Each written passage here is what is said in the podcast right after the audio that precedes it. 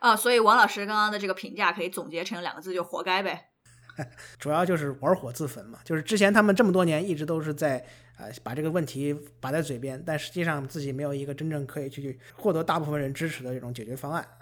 因为你你的立场不能是说我没有自己的议程，然后我的议程就是反对别人的议程。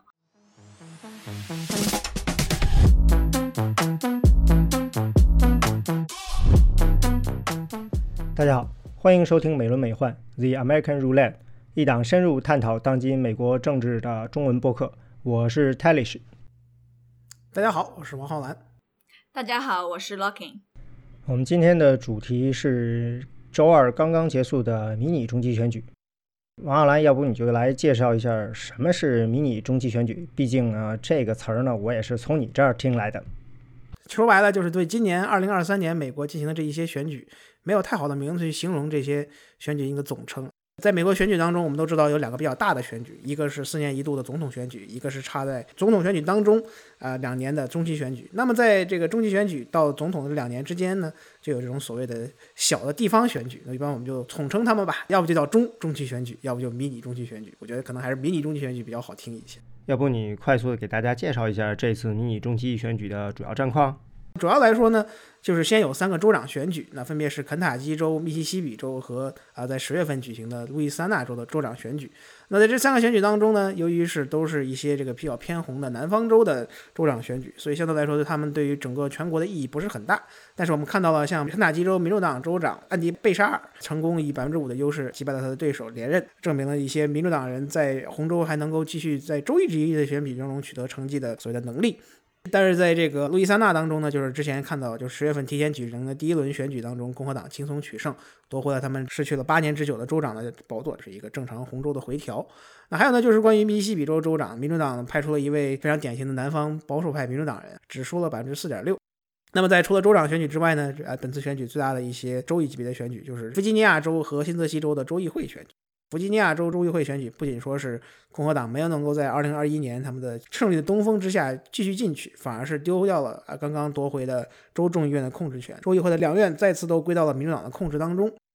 那么在新泽西州呢，本来也是说共和党觉得可能在21年表现很好的情况下，或许能够啊威胁到民主党在州议会的控制权啊，最终偷鸡不成反蚀把米啊，反而输掉了六七个议席。所以说这种州议会的选举，总体来说也是民主党取得了非常大的成绩。本次这个迷你中选举最重要的其实是啊一些州关于他们的呃社会议题的这种全州公投啊，也就是修宪公投啊，这个是很多州一级宪法和全国宪法不太一样的地方，就是说州一级可以通过公投来修改他们的宪法和法律。那我们就看到在俄亥俄州呢，有非常重要的两个公投啊，都是获得了通过，一个是关于堕胎权的保护啊，就是把堕胎权写进俄亥俄宪法；另一个呢，则是所谓的商用大麻合法化。这种所谓的议题公投，其实相对来说，这种州长选举，我觉得对明年的选举可能有更大的预示性。尤其是堕胎问题，在这个罗伊斯沃德案去年被最高法院推翻之后，已经成为了美国政坛中一个不可忽视的政治议题和社会性议题。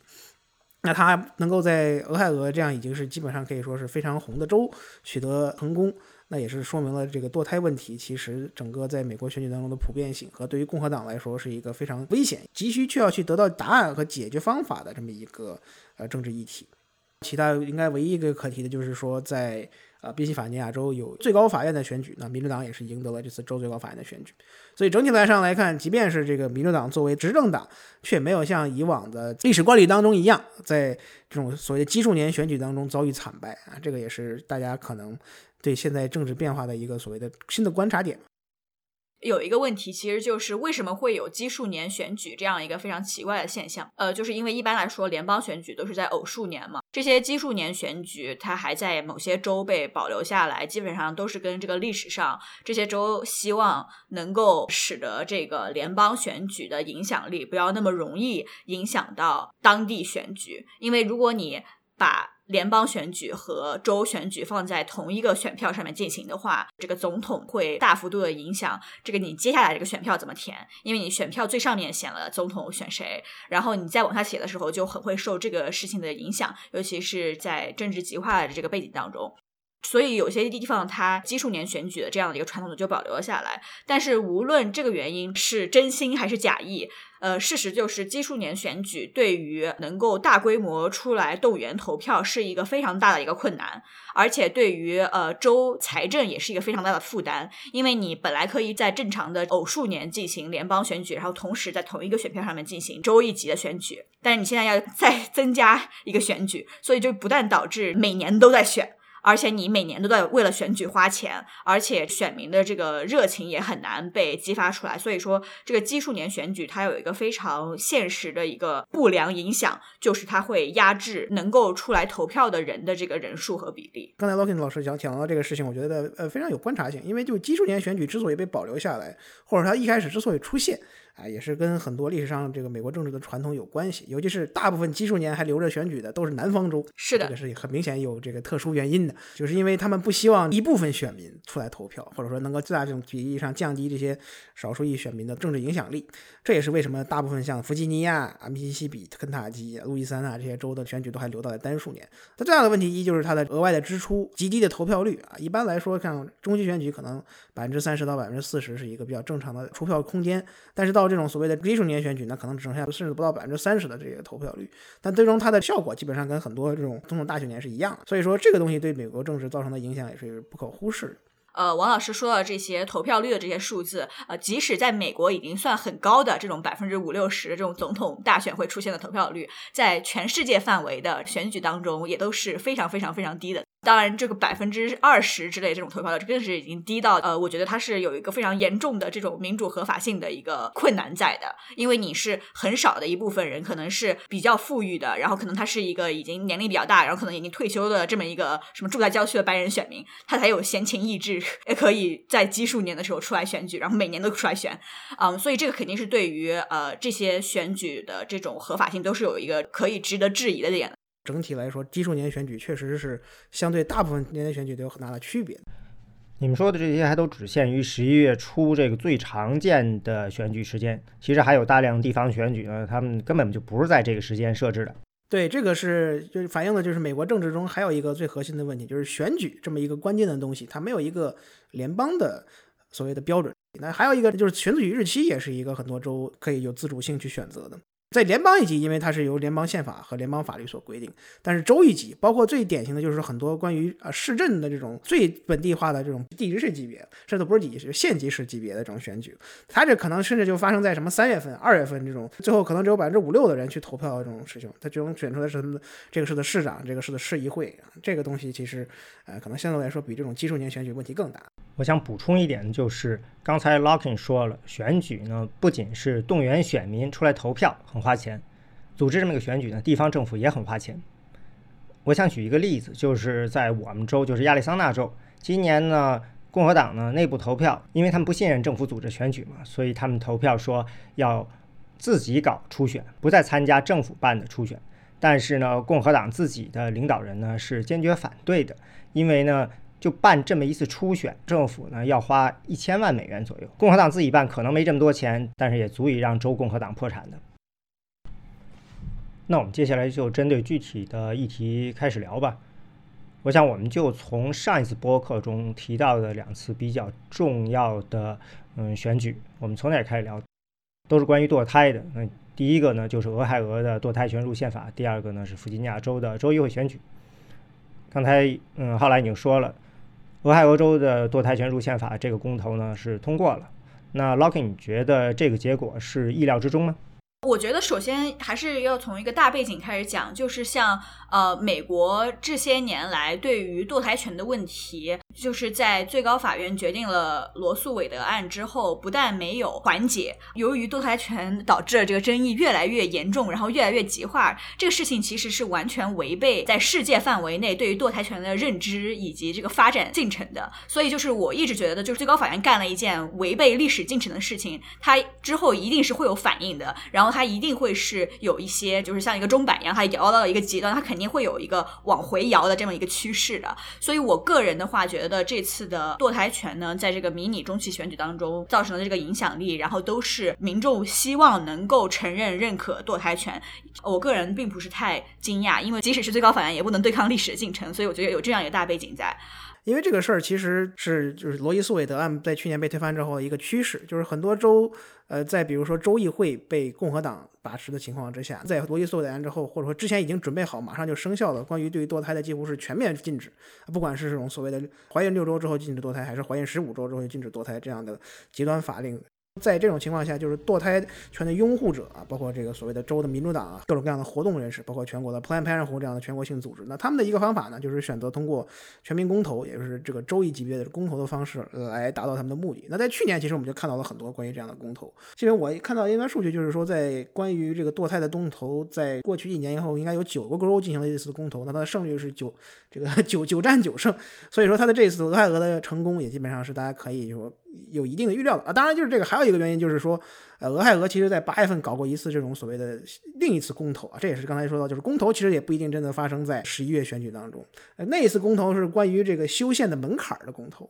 就是因为他们觉得堕胎公投基本上是百分之百会通过。俄亥俄州的共和党人希望通过公投来修改俄亥俄州宪法的这个门槛，从简单多数提升到这个百分之六十的超级多数。公投结果是否决了，就是说这种提高门槛的结束。但这双方其实在这个那次公投当中竞选的这个主题完全不是这个关于门门槛的事情，都是这个关于这个堕胎的争夺。所以其实从那时候呢，我们就能看出来，结果基本上在这次选举中已经是非常明显的。不光是说去选举本身主题，你要从俄亥俄州。啊，从一个所谓的典型的摇摆州和风向州转转化成这个红州的过程当中，我们也看到很多像东北部这种民主党工业重镇，就是原来的民主党的票仓转向特朗普和共和党人已经在发生。但是他们在社会议题上很多时候的看法，尤其是在堕胎问题上，是和民主党或者说跟自由派的立场是比较一致的。那这次在这个公投当中，我们也可以看出来，像 Youngstown 有非常有名的马洪宁 County 马洪宁郡，它的整体的这个对堕胎权的支持是很高的，基本上是回到了像什么二零一二年支持民主党那种百分之六十多的这种比例。Youngstown 是不是就是那个非常有名的后工业化的旧带城市？对，它就是一个非常非常典型的工业城市，就是在美国非常非常有名，因为它的钢铁厂很多。随着最新自由主义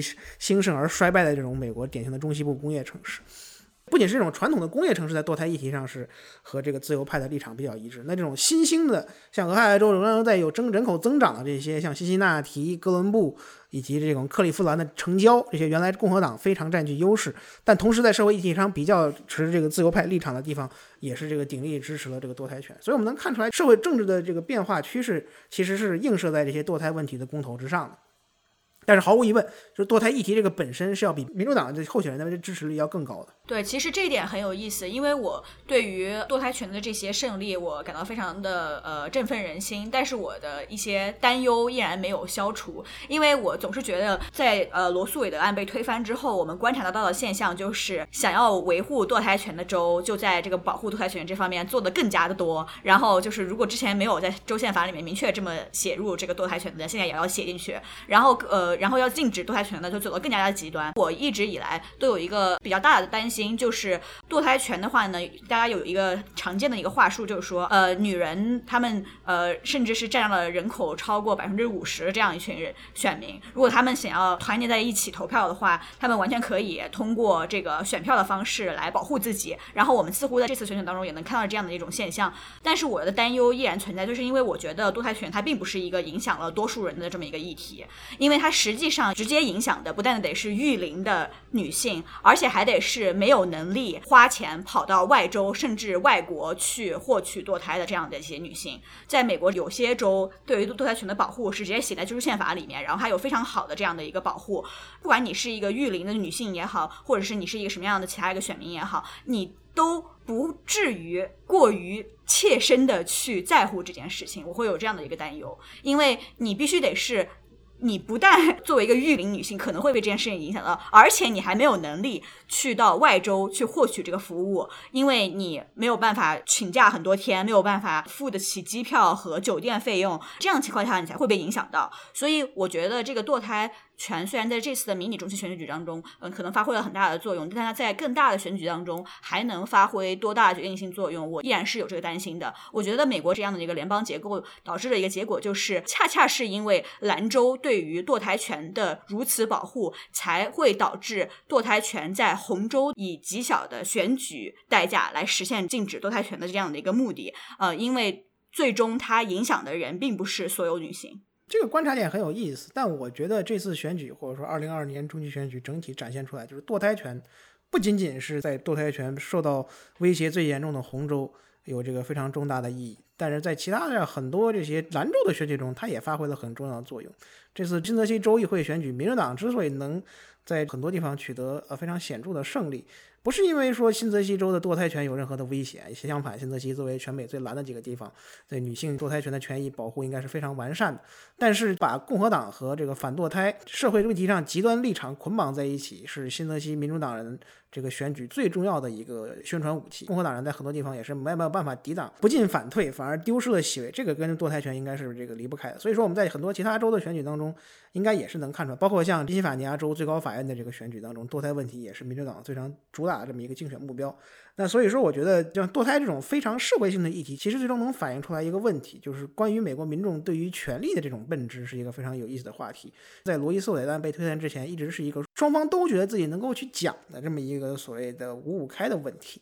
所有关于这个罗伊诉韦德案被推翻之后，或者说关于全国范围的这种堕胎禁令，它都是一种所谓的假设性的问题。但是在罗伊诉韦德案被推翻之后呢，这个假设性问题就变成了政治现实。原来共和党的这种所谓的政治立场，包括现在就是共和党觉得是一个美国民众愿意接受的这种怀孕十五周之后禁止堕胎的这种全国范围禁令，这样的所谓的共和党认为的折中立场，其实在大部分州来看，选民也是坚决反对的。就这个还是反就是美国人一个特点，就是说你给的权利或者说什么时候有的时候，他不觉得会怎么样。但是如果说你要任何拿走他们任何一根所谓的权利，那最终他们都是不不怎么高兴，然后同样都会有这种大量的政治反弹的。这个其实现象就觉得非常重要。但是这个问题能否持续多久？比如说到了更加重要的像二零二四年总统大选，因为总统大选它本身不可能只是依靠这一个堕胎问题，它有可能是一个全方面的，包括所有社会问题、所有这个经济问题，还有所有外交政策这个问题捆绑在一起的这么一个选举。那堕胎还能发挥多大的作用呢？我觉得这个也是确实值得去去观察的一个点。但就目前来看，就堕胎问题在全国范围之内还是共和党一个非常头疼的问题，或者说民主党的一个竞选利器。这里需要补充说明一点的，就是俄亥俄在八月份的这个特别选举，本来呢，在去年的时候，俄亥俄的共和党人的意见是呢，这个八月份的特别选举呢，支出太高，来投票的人太少，所以呢，建议呢尽可能取消。但是到了这个事关堕胎权可能会嗯入宪法的这样一个修宪公决的时候呢，他们就开了这么一个特例。结果没想到这次八月份的公投呢，最后呢还是有超过三百万人投票，也就是说它的投票率应该是接近百分之四十。这其实已经跟很多中期选举的投票率呢非常接近了。而且呢，提高修宪门槛的动议呢，呃没有通过，只拿到了百分之四十三的选票，反对的选票呢是百分之五十七，跟前几天支持堕胎权入宪法的呃比例呢其实几乎一样。对，我觉得这次选举能有这样的一个结果，也确实需要认可民主党和一些自由派的活动家在罗素韦德案被推翻之后，他有大规模的这种非常系统性的、有组织的这种动员活动。最高法院推翻罗素韦德案以及后来的这些动员行动的成功，也确实是交给民主党非常明确的一课，就是如果他们之前还呃有那么一丝丝指望最高法院通过司法审查去保障一些个人权利，那么现在肯定是一丝一毫这样的幻想也没有了啊！所有的东西都必须得是在州一级别上面，一张票一张票的催出来，然后一个州一个州的这样呃打下来这个个人权利的这样的一个胜利。我不知道你们有没有经历过？我是的确遇到过保护堕胎权的征集签名的事情，应该是在去年七月四号，我去我们那儿公园看我们市呢放烟花，因为这算是本地最大的公共活动了。放烟花之前呢，大家都在草坪上呢买吃的呀，进行一些公共的娱乐活动。我就注意到呢，有几个女士啊，正好都是女士，就一个一个人的问去说。我们呢是在征集签名，准备呢让保护堕胎权的议题呢能够在十一月份呢上中期选举，但是最后呢应该是他们没有攒到足够的签名，他们应该在争取明年大选的时候能够上选票。呃，我遇到过签名，但跟那没关系。那个地方特别有意思，就是这个波士顿一个地方叫 Austin，这个地方每次路过那儿都能看到各种各样的人在那儿搞政治活动或者写政治标语。那块儿有一个 Planned Parenthood 给女性提供堕胎的这么一个医医疗机构啊，这个门口每天都有反堕胎人士，老头老太太，这应该就是天主教徒。先是一一个人领头在那念经，然后什么，基本上就是那反堕胎的那一系列话语吧，什么堕胎是魔刷呀，等等等等等。这个东西我觉得这还是很有意思，各位感兴趣的话，我非常鼓励大家花一点时间去了解一下反堕胎权的一些活动人士，他们在堕胎诊所前面进行的这种抗议行动，对于试图获取堕胎服务的女性造成的这种骚扰，呃，有非常大量的这种媒体报道。甚至于反堕胎权活动人士对于堕胎诊所发出死亡威胁，甚至直接就是付诸暴力。所以说我还是鼓励呃感兴趣的各位可以去呃自行搜索。哦，我刚才刚查了一下，去年到今年呢是一共有七个州通过了跟堕胎相关的公决，嗯，不是九个州，这胜率是百分之百是没有问题的。其中呢，加利福尼亚州。密西根州和佛蒙特州，这都是偏蓝州或者是特别蓝的州，他们都是通过的是堕胎权入宪法，保护堕胎权的修宪。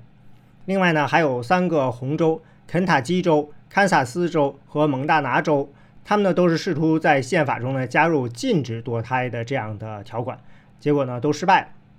那俄亥俄呢是一个例外，就是它是作为一个红州，它要把堕胎权加入到宪法里去。呃，由守转攻的一个号角已经开启了，因为俄亥俄州也比较现实，因为俄亥俄州是去年在罗伊诉韦案被推翻之后通过了这个六周之后这种基本上全面禁止堕胎的这种法案。共和党州长啊，这个麦克德韦恩他表示其实不是很想签啊，因为觉得这个非比较极端，但最后还是签了，他也就意识到可能会发生像现在这种公投的事情出现。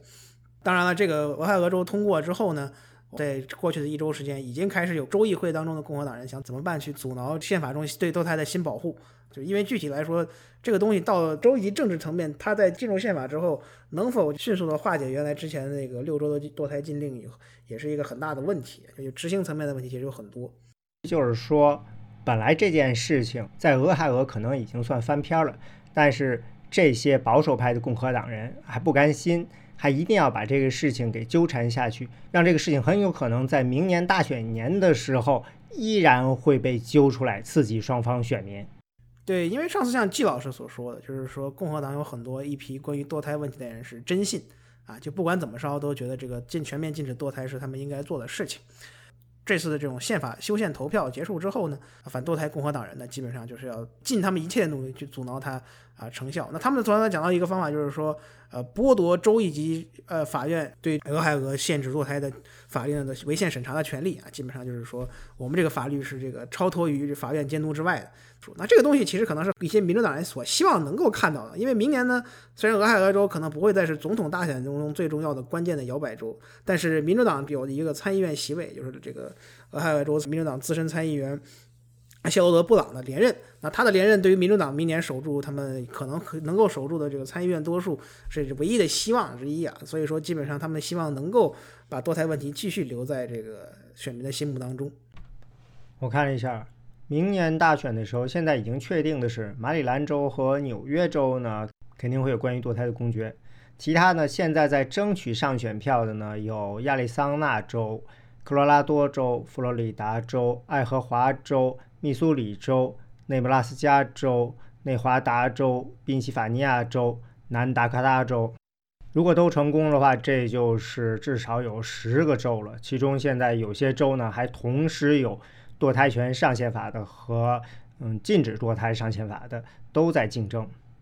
但是我看到也有人就注意到了，虽然在关于堕胎权的议题的公决上呢，支持堕胎的一方呢大获全胜。但是呢，这个似乎没有转换到比较高一级别的竞选中，就比如说没有州长或者是参议员因为堕胎问题呢被掀翻。嗯，今年呢是有一个肯塔基州的州长，民主党州长，他是坚持保护堕胎权，他获得了连任，但是他也只是获得了连任，这是大家期待之中的。很多人也认为他本来就是一个非常受欢迎的州长嘛。因为反堕胎被掀翻的呢，最多呢，现在也就看到可能是几个众议员或者一些地方的官员，所以呢，民主党这边呢，也有不少人在担心，就算这些关于堕胎的议题都上了明年的选票，但是有可能呢，对于最重要的总统选举或者是参议院选举呢，可能影响不大。对，这个其实是一个很重要的观察，就是说，即便说这种关于社会议题的立场的这种。公投可能会整体来说偏向自由派的结果，但也可能会刺激很多这种所谓自由派和民主党选民出来投票。但实际上，在很多情况中，我们可以看到，就是说，在美国政治中有一个非常典型的现象，就是选民对于政策的认可程度和对于他们政党的认知程度是呃不匹配的。就是其实总看来说，就是民主党支持的大部分政策都是比较受美国民众欢迎的，而共和党支持的大部分政策啊，这就举个例子，比如说什么低入式经济啊，包括什么这个全面封禁堕胎，都是选民大部分反对。但是实际上，最终在投票当中，关于政策的倾向啊，反而不是最重要的关键，这可能是他们的党派认知和他们的身份认知是最重要的。这也是可能就是说，对于整个社会问题的讨论，我们需要去持续思考一个局限性。这个就是跟我刚刚所说的担忧是一脉相承的一个问题，因为就是 OK，我们能在一个具体关于堕胎的一次公投上胜利，但是它到底在更大选举当中能有多大的决定性因素？它到底本身有多大影响力？这个其实就是跟堕胎这个东西它涉及多少人的切身利益，我觉得是有关系的。那在俄亥俄的这次公决中呢，除了堕胎权入宪法，还有一个就是大麻合法化也通过了。而且通过的比例跟堕胎是极其接近的，但是呢，似乎他们的选民不是特别重合，比例应该是非常相似，五十七比四十三这样类似的这样比例，但是他们的选民结构呃差别比较大啊。就大麻其实在很多更加深红的这些州郡郡县要更加的受欢迎吧，比这个堕胎权，这可能也就是说一些政策问题上的选择错位，但也还就是回到刚才说的问题，就是说很多民主党和这种进步派支持的政策在红州也很受欢迎。但是这个红州的民众不会因为这个政策去支持民主党的。那在肯塔基州，民主党州长呢成功连任了，而且呢似乎连任的比较轻松。这个靠的是什么呢？关于肯塔基州州长选举，就是安迪贝沙尔作为现任民主党州长，他在一九年是击败了一位非常不受欢迎的共和党州长上位啊，那时候他只赢了百分之零点四，四千应该是四千票左右。那这次他竞选连任呢，就很多人觉得可能会很危险，因为像肯塔基州毕竟是一个特朗普。在二零二零年赢了八十六个百分点的这么一个深红州，但是呢，就肯塔基州本身作为一个呃，就是原来是民主党占据多数的这么一个前南方州，但它的本身有很多这种所谓对于民主党州长的这种残留啊。但州一级选举中，我们可以看到，其实在过去这几年当中啊，就是州长想要说到连任是非常困难的，尤其是比较受欢迎的州长。那去年其实，在整个中期选举中，只有一个州长说掉了连任。那这次其实大家也觉得，就是安迪贝沙尔还是很有可能会赢得选举的。那最终我们也可以看到，他确实是以这个比较明确的优势，五个百分点击败了州总检察长 Daniel Cameron，参议院少数党领袖麦康奈尔的爱将，也是他未来最有可能的接班人。一，他本身他自己的支持率很高啊；二，他爸原来是这个肯塔基州的州长啊，是也是一个拥有这种所谓的就就怎么样说呢，就是就是官二代呗。对对对对对，最终呢，他的这个竞选对手政治经验也不是很足，把贝沙尔和拜登啊捆绑在一起他的是个尝试，也是没有成功。最终，即便是在这个超级化的时代呢，州长选举虽然是全州范围的选举，但整体还是更加本地化和执政所相关的。但是贝沙尔在整个选举当中也是把堕胎作为他的一个杀手锏。从结果来看，他确实是取得了胜利。到底有多大程度跟这有关系呢？我觉得很难说，因为其他这个民主党候选人也没有任何的成效。贝沙尔至少是在这个竞选过程当中逼迫他的这个对手，实际上最后是改变了自己的立场。卡梅隆他一开始就是说是堕胎是呃完全禁止，没有例外。但是后来呢，据说跟贝舍尔的有一个效果特别好的这个广告有关系，因为有一位从小遭受他的继父性侵，然后以至于在十二岁怀孕的女性，呃，现在她已经是一个成年女性了。然后她为这个贝舍尔。做了一个竞选广告，他就说这个我的经历是怎么怎么样的。然后卡梅伦的这个观点的话，会导致当年的我十二岁都没有办法堕胎。我支持这个贝舍尔选州长。嗯，所以据说这个广告是反响非常的好，选举当中的这个压力也是导致卡梅隆在呃选举较晚期，他实际上改变了自己的观念，他是说 OK，我我是认为是需要有有例外的，这样的一个逼迫对手让步，呃，是我们可以观测到的堕胎议题造成了舆论压力的这样的一个直接体现。堕胎不是一个单一的问题，还能够为到整个全局当中，也能涉及到把自己的对手和尤其是共和党人画成这种所谓的极端两个字等号。中间选民这种比较关键的摇摆选民，最终还是不是喜欢一个政党的主要对手是比较极端的这种存在。就是说，这种整体的选民的印象不能够让你说这个选候选人太过极端。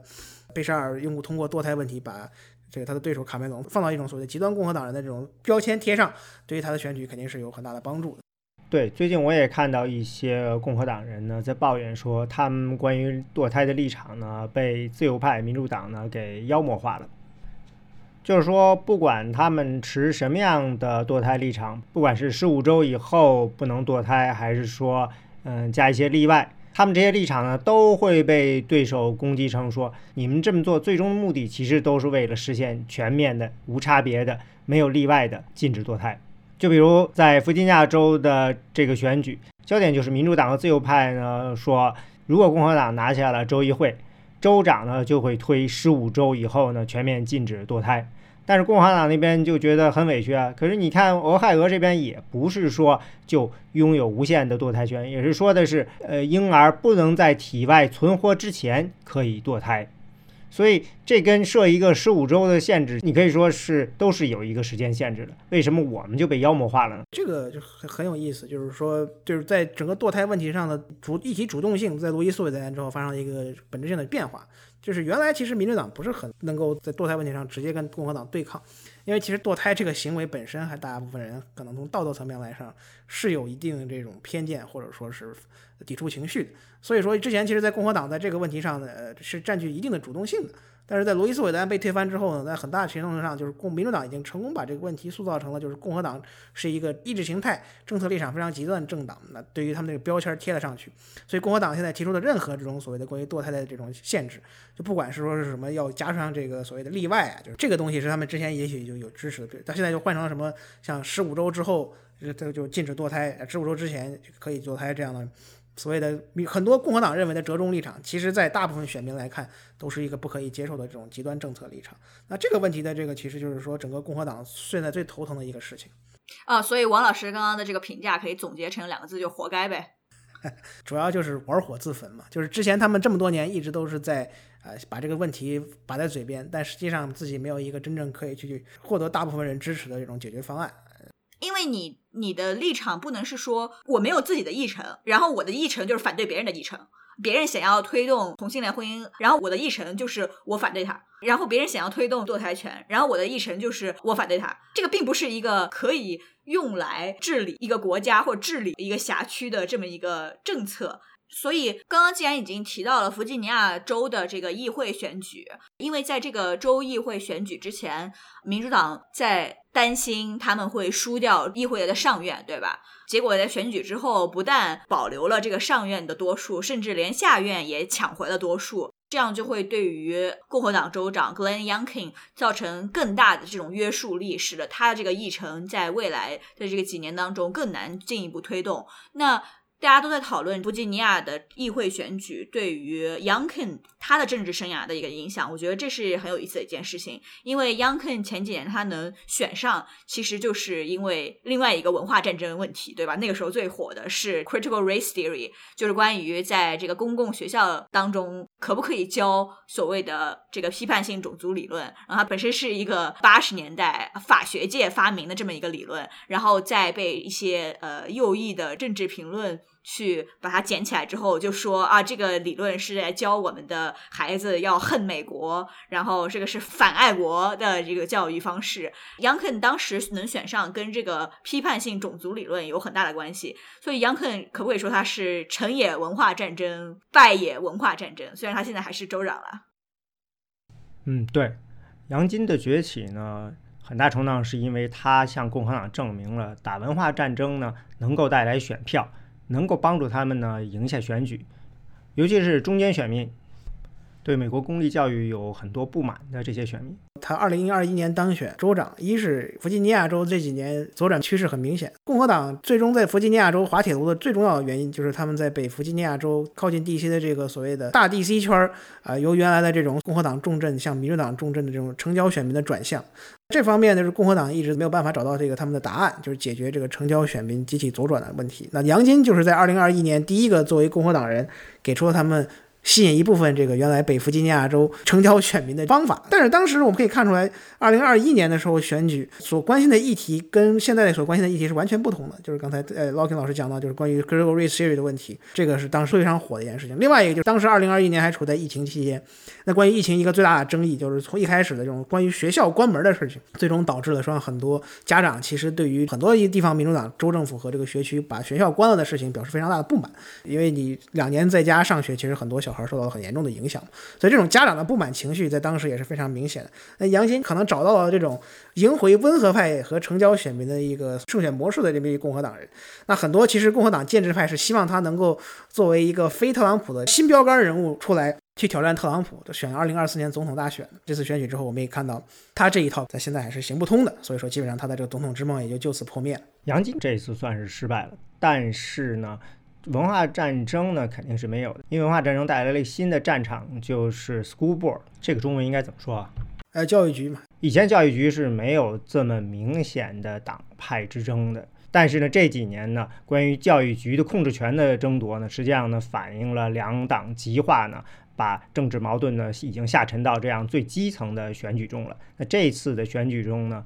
民主党呢，或者说自由派呢，就夺回了一些之前被嗯，保守派抢走的北弗吉尼亚州的一些教育局的控制权，但是保守派呢，在全国一些其他的教育局呢取得了胜利，比如休斯顿郊区的 Cypress Fairbanks 学区，这是德州第三大学区，就被保守派控制了。所以这个战斗呢，肯定要在很长时间的继续进行。我又有一个问题，就是为什么这些文化战争问题都不是平等的？就是有些文化战争问题，像堕胎这样可以争议五十多年，然后也没有结果。然后有些文化战争问题，像这个批判性种族理论，就是我再也听不到他的声音了。就我觉得还是提醒大家，这个前两年争议这么大的这个批判性种族理论到底是怎么回事？因为它本身是一个非常纯学术的这么一个理论，它其实就是指出美国从建国历史当中就充斥着 institutional racism 结构性的。种族主义制宪的过程当中也好，后来它的这个历史发展当中也好，它的这个政府、它的社会、它的文化以及结构当中都渗入了这种结构性的种族歧视这种影响。它是对于我们在生活中的一些现象提供了一个学术的这样的一个解释性框架。但是到了这个右翼的评论家口中，当然就变成了一个你要教我们的孩子要憎恨彼此，然后你要教白人小孩要以自己是白人为耻。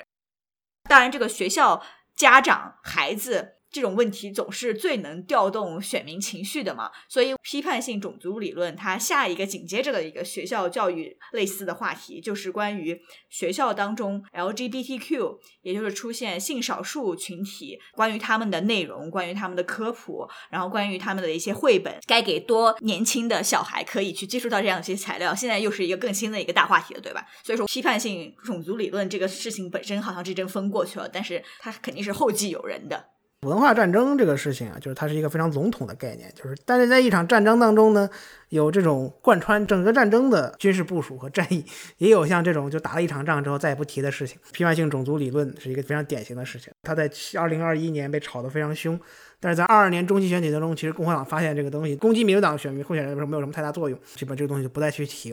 关于这个所谓的跨性别和性少数的这个话题也是一样的，在这次选举中，其实对民主党选情也没有造成什么大的影响。那也许他测试之后就发现这东西不好用，那就干脆别用了。但是堕胎这个问题，在过去五十年中，共和党讲了这么多年，觉得都很好，尤其是他们赢得一些这个在社会立场上比较保守，原来像这个民主党所控制的南方当中起到了非常大的作用，他们一直在提。但是现在我们可以看到，其他的地方像原来共和党占优势的城郊，那可能会因为堕胎问题而转向，所以共和党现在也不太愿意提堕胎的问题，不发表意见。但是显明这个问题没有那么好的办法去躲开。关于这次选举的结果呢，还有一个比较常见的解释，就是选民结构的变化。刚才 Locking 也说了，中期选举还有像这样的迷你中期选举，出来投票的人是比较少的。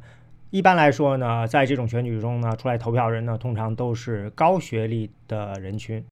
因为高学历人群呢，通常在社会问题上呢，比较的偏自由派。也比较关注政治，所以他们在竞选动员起来呢就比较容易，而且呢，通常他们的收入比较高，也有时间，愿意呢在中期选举、小中期选举这样的时候呢出来投票。那最近这些年的一个趋势就是，民主党支持者中的高学历的选民的数量呢，已经超过了共和党了。所以他们就说，民主党呢在中期选举和小中期选举中呢，战胜共和党呢是选民结构的变化，这是一个比较自然的情况。那以前的时候呢，其实是共和党在高学历选民上占有优势，所以呢，共和党呢在中期选举、小中期选举、特殊选举中呢会容易取胜。现在呢有了这样一个选民结构的变化，民主党呢就容易取胜。但是呢，一个自然的推论就是，等到明年大选的时候，选民结构呢就跟今年的小中期选举和去年的中期选举呢很不一样了。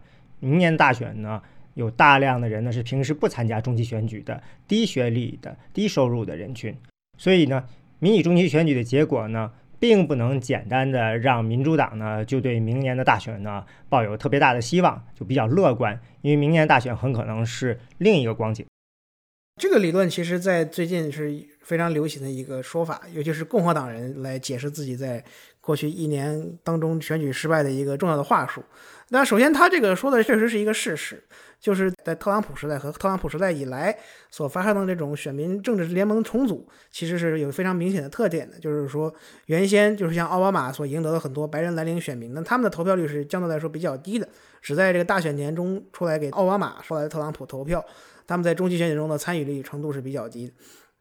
但这些人呢，从民主党一边转换到共和党一边，那就成了共和党现在存在的一个所谓的结构性劣势。那同样就是说，他共和党原来最稳固、投票率最高的这些富裕成交的高学历选民，从共和党一方阵营转向民主党，那对民主党来说，在很多州一级的选举，就是类似中期选举的这种选举来说，看上去会有一定的所谓的投票优势。但实际上，如果我们仔细去看这些过去两年的选举数据，包括2021年后特朗普时代，2021年。这个弗吉尼亚州和新泽西州的选举，就在二一年，也是一个基数年选举，小选举，杨金取得了胜利。民主党当时也有这个所谓的新的选民结构的问题嘛？那问题是杨金还是取得了这么大的胜利，但是共和党夺回了州下院的控制权。那同样在新泽西也是，那民主党的州长在连任当中只赢了百分之三，当时的选民结构也同样是存在的呀。但是共和党作为一个在野党，当时在非大选年表现就是很好。那你到二零二二年之后，却发生了这个很大的变化。那这应该有一有堕胎的问题。那同样还有一个就是说，特朗普这一系列这个政策立场，对于共和党来说有很大的一个票房毒药的性质。那很多这种所谓的摇摆选民，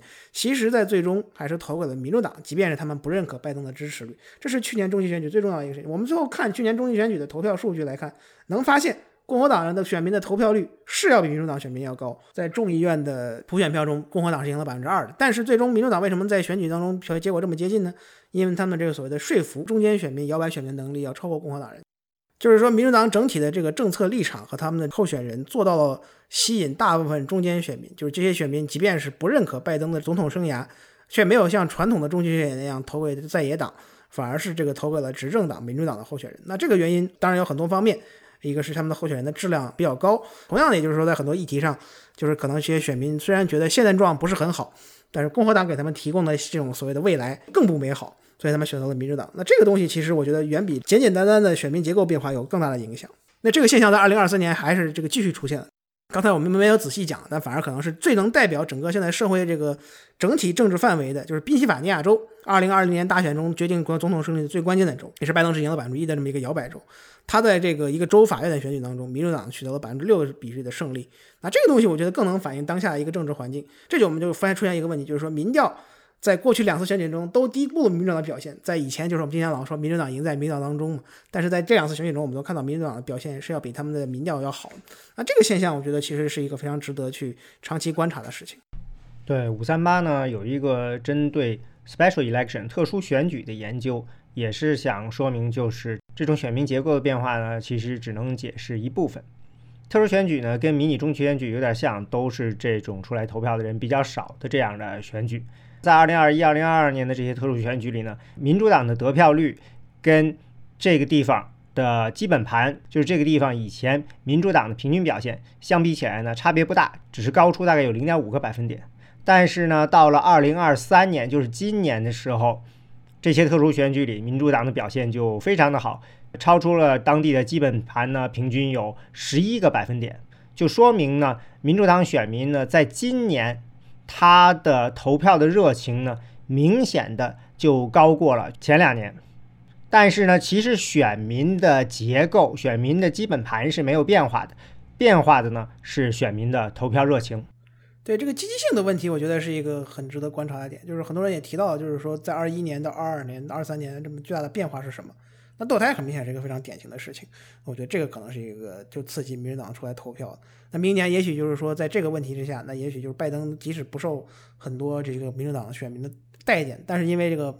其他的原因，像堕胎这样的问题，也会出来继续投。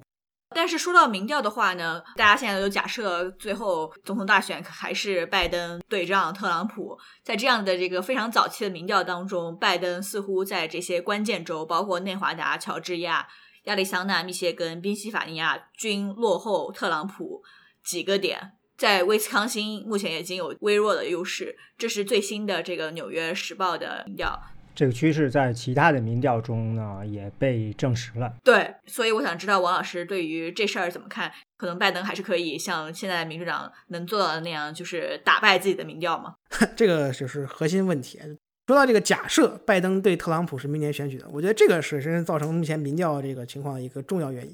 就是很多选民其实在接现在接受民调采访的时候，他们都一个预设，就觉得明年选举不会是特朗普对拜登的第二次这个二番战。但实际上，我们可以从各种迹象和我们的政治认知看中，除非这两个人啊有一个突然这个不幸的过早离开了我们，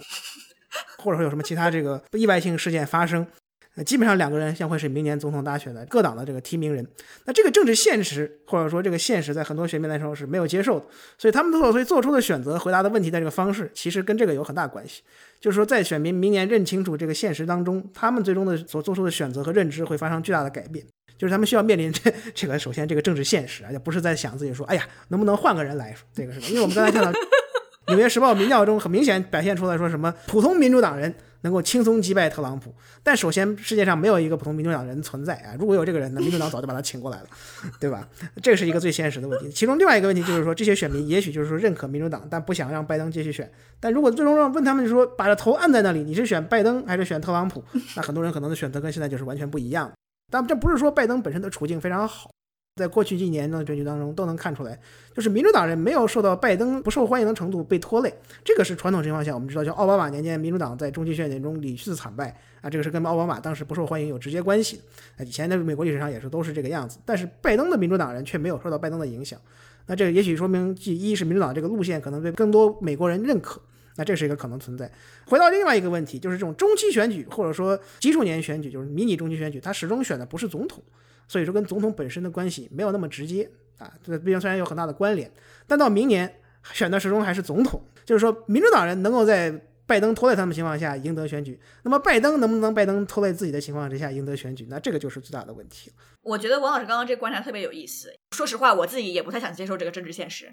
但是我还在参加这个博客，因为拜登当时暗示或者明示，他就是一个桥梁式总统，对吧？你说好了要换人的，你说好了你就干一届的，结果你上来了，你又赖着不走了，然后确实这个后继无人。特朗普的话呢，更加是一轮一轮的来，一六年又一来过了，二零年又来过了，现在马上二四年了，还是他这种疲惫感，我觉得是很明显的。所以我觉得选民还没有接受这个政治现实，这个是。是很重要的，但是就像刚刚王老师说的那样，你要是摁着他们的头让他们投票，毕竟我们也不是生活在澳大利亚，对吧？你是有强制投票的这么一个法律规定的。在美国这个地方，你摁着我的头让我从这两个选一个，那我可能就不投了。到时候催票以及动员选民出来投票，这个投票率的问题，最后它会导致的是拜登的一个劣势，而不是特朗普的一个劣势。因为特朗普的这些核心的最有热情、最积极的支持者们，可能还是会为了他出来投票。对，就是重构这个当年二零年存在的反特朗普的选民联盟，对于拜登来说是一个明年选举最大的考验。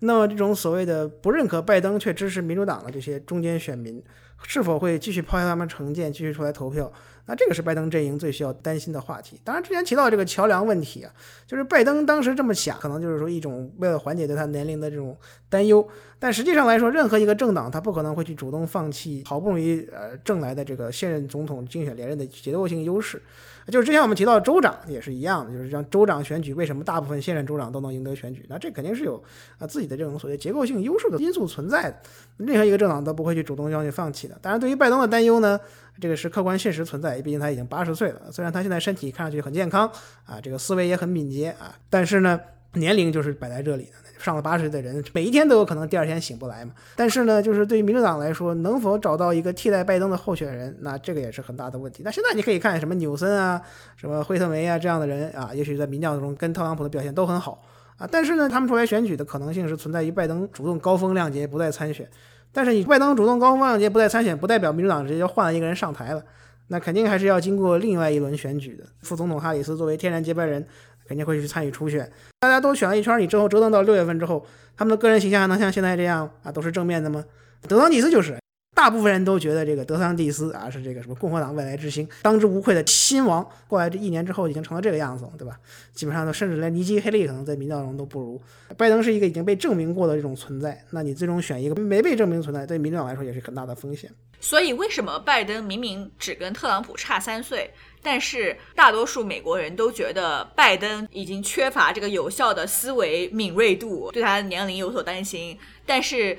对特朗普有同样担心的这个美国人的比例就少很多呢？这个可能就是一是媒体上的报道宣传有关啊，就是对于媒体来说，很多时候谈拜登都必然要谈到他的年龄，但对特朗普。却反而没有这个事情出现，这个一个是媒体导向的问题，二就是说整体就是这两个人的政治风格。那拜登的政治风格更加是一种所谓的退居幕后、掌控全局的这种幕后垂帘听政的感觉。那特朗普呢，看上去势力亲为啊，但实际上大部分细节他也不管，但是他永远是出现在这个政治新闻头条当中啊，永远是出现在这个政治斗争的一线。那这个东西其实对选民的这个整体印象也是有很大的影响，就是一个是主动啊，都到处都在斗争啊，到处都在讲话；另一个可能是在幕后这个呃负责操盘的人。政治风格的区别也是两个人在年龄虽然相近的情况下，却在年龄问题上有如此巨大的这个认知差别的一个重要原因。这个确实有可能是一个媒体渲染出来的问题，因为 Google Trends 对于拜登年龄还有特朗普年龄这两个关键词的搜索对比来看的话，几乎是没有差异的。但是媒体对于拜登年龄的关注远超过了对于特朗普年龄的关注。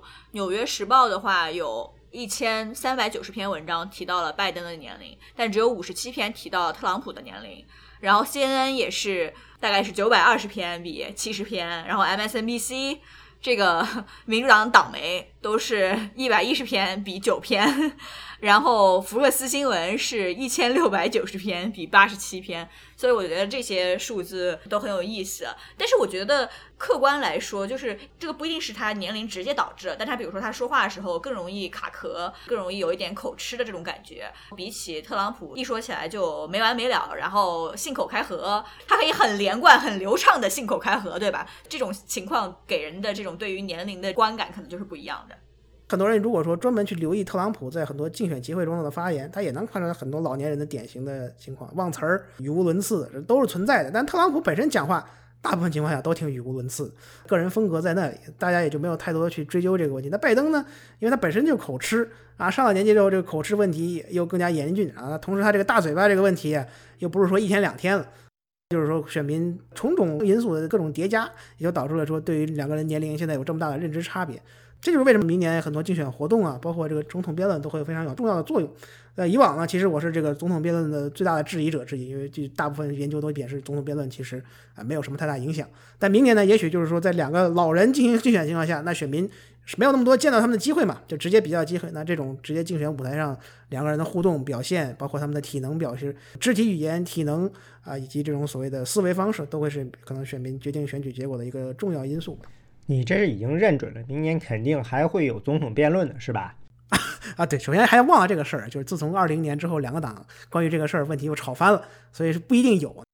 还有最后一个问题就是关于经济现状对于选举的这样一个影响，因为我们现在知道选民对于美国现在的经济情况依然是不满的，有通货膨胀。它有一个长期的对于选民观感的一个影响。虽然种种指标都显示美国现在经济比较强劲，尤其是跟其他国家比，通胀在放缓，但是经济学家的这些分析和普通民众的主观感受很显然是存在巨大的偏差的。普通选民对于解决通胀的理解可能是这个物价要降到疫情前，但这几乎是不可能的。物价增长对人的情绪影响可能也远超过家庭净资产的这种增长的这种影响，因为大家可能会觉得这个物价增长是拜登政府的锅，但是我的收入增长是我个人奋斗的结果，对吧？所以各位觉得对于经济问题在这次选举当中还能造成多大的影响？在我们这样的一个政治极化，然后尤其是以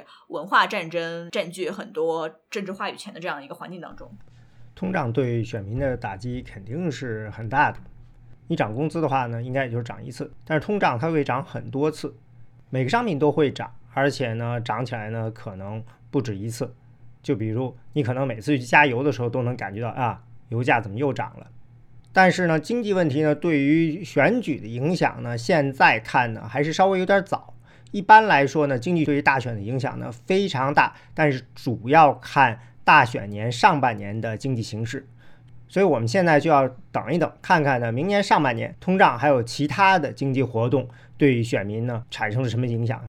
现在的矛盾呢是，绝大部分选民呢对美国的经济的未来呢比较悲观，但是呢对于自己的经济状况呢又感觉挺好的，这其实是一个矛盾。这个矛盾在明年的时候会不会得到解决，还是说会变得严重？这个呢，可能是一个非常关键的看点。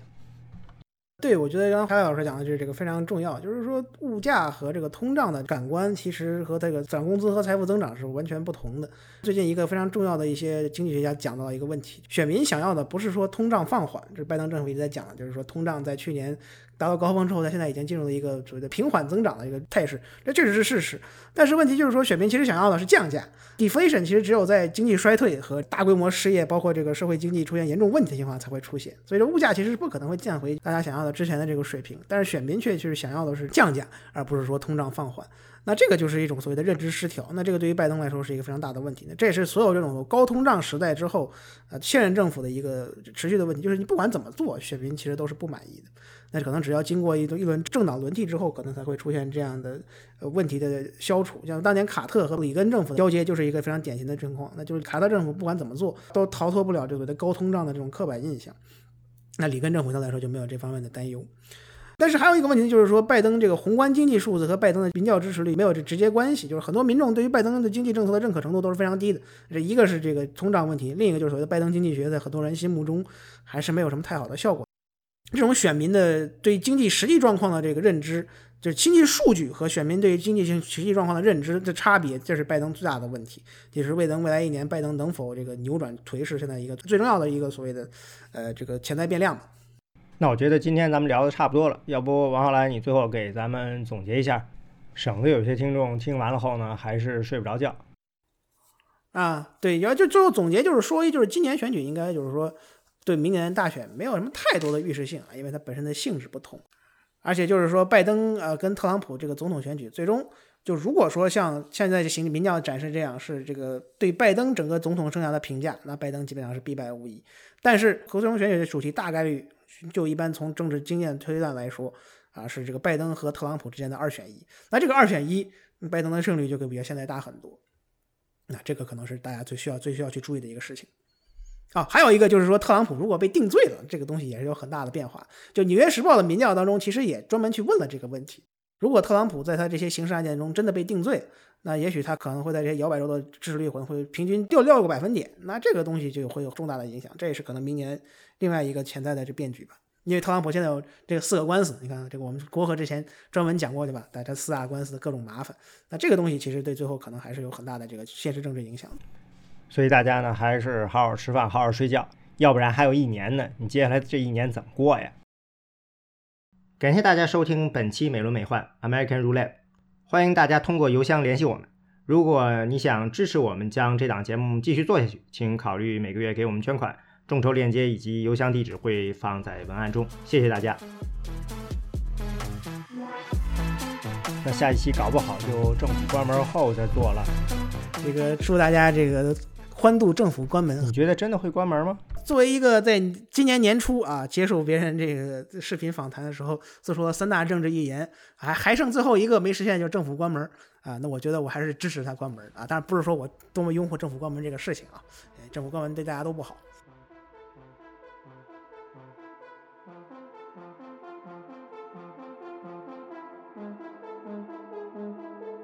人类的预言都是自我实现的预言。